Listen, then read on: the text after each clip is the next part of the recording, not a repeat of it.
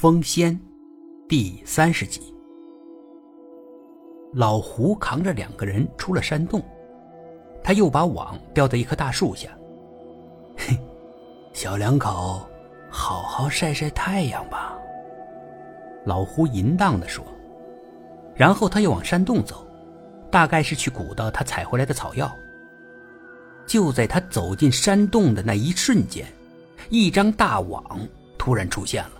把老胡装在其中，网越缩越小，老胡被捆得结结实实，但他还是坚持站立着，只不过面如死灰。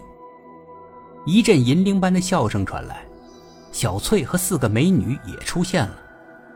李勇只认识小翠，另外四个美女是第一次见，也都是绝世的美貌，而且各有各的美，各有各的味道。小杰喜出望外，姐姐们好。小翠冲着小杰笑吟吟的点头，她慢悠悠的走进老胡，她在打量老胡，喜不自胜。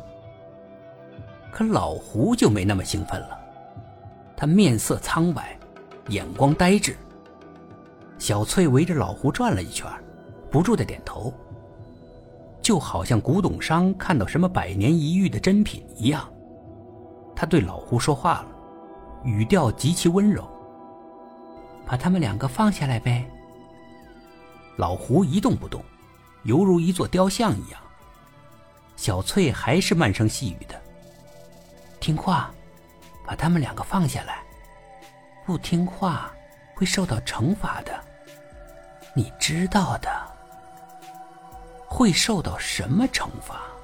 老胡显然知道。”他的脸色变得更加苍白了，即使是在阳光的照射下，他的脸还是白得吓人。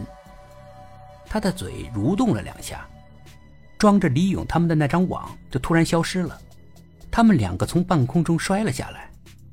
小杰是稳稳地站在地上，李勇的姿态就没那么优美了，他几乎是横着往地上落。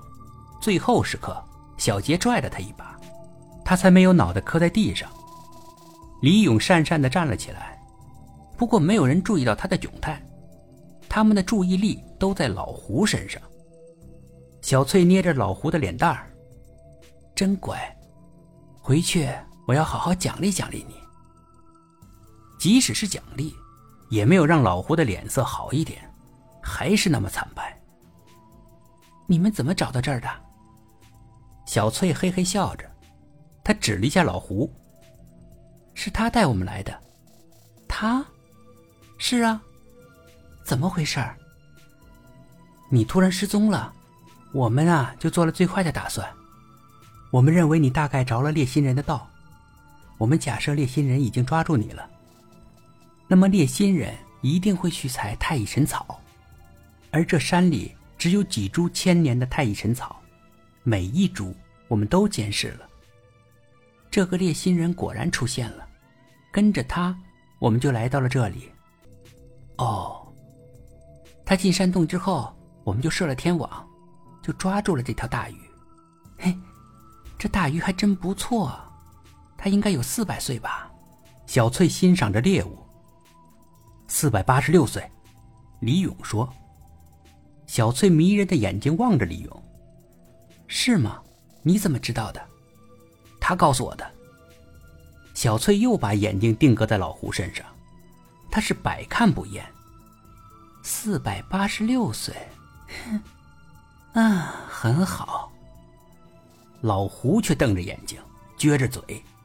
小翠劝他：“哎，笑一个呗，别这么不高兴嘛。我一定会让你欲仙欲死的，每天都欲仙欲死的。”欲仙欲死，李勇有点明白了。说实在的，那一会儿，李勇甚至有点羡慕网里的老胡，他宁愿网里的人是他。李勇走进小翠：“你有了这个人，那么你能不能放了那三个小伙？”李勇问小翠：“那三个小伙是谁？”小翠是知道的。他在犹豫，那三个小伙的家里人啊，找他们都找疯了，麻烦你就行行好，放了他们三个。他终于同意了。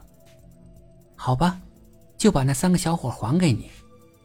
反正有了他，我也就不需要那三个了。李勇几乎可以肯定，小翠看老胡的眼神有点色眯眯的。他更羡慕老胡。小翠没有食言。他又把李勇送到上次那个靠近公路的小镇上，他一招手，自信男和那三个小伙就出现在李勇的面前。三个人都瘦了，有点萎靡不振。也只有看见小翠的时候，他们的眼睛里才有点光彩。小翠跟他们三个道别：“再见了，三位帅哥。”可那三位并不想跟他离别，他们不愿意。乞求着，说什么都不想离开小翠。小翠不耐烦了，她指了一下李勇：“别哭哭啼啼的了，他是专门来找你们的，费了很多事才找过来。你跟他们回去吧。”可就在小翠消失的前一秒钟，那三个大小伙还在哭天抢地的，没有小翠，他们活不下去啊。但小翠还是消失了。小杰也消失了，另外四个美女也消失了，消失的无影无踪。那三个小伙一下子瘫倒在地上，像骨头都断了似的，好半天都没回过神来。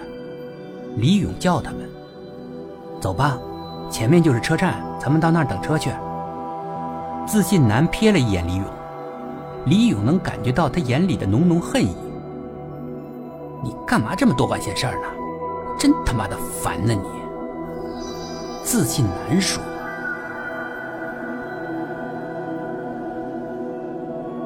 本集故事播讲完毕，点击上方的订阅，订阅不迷路。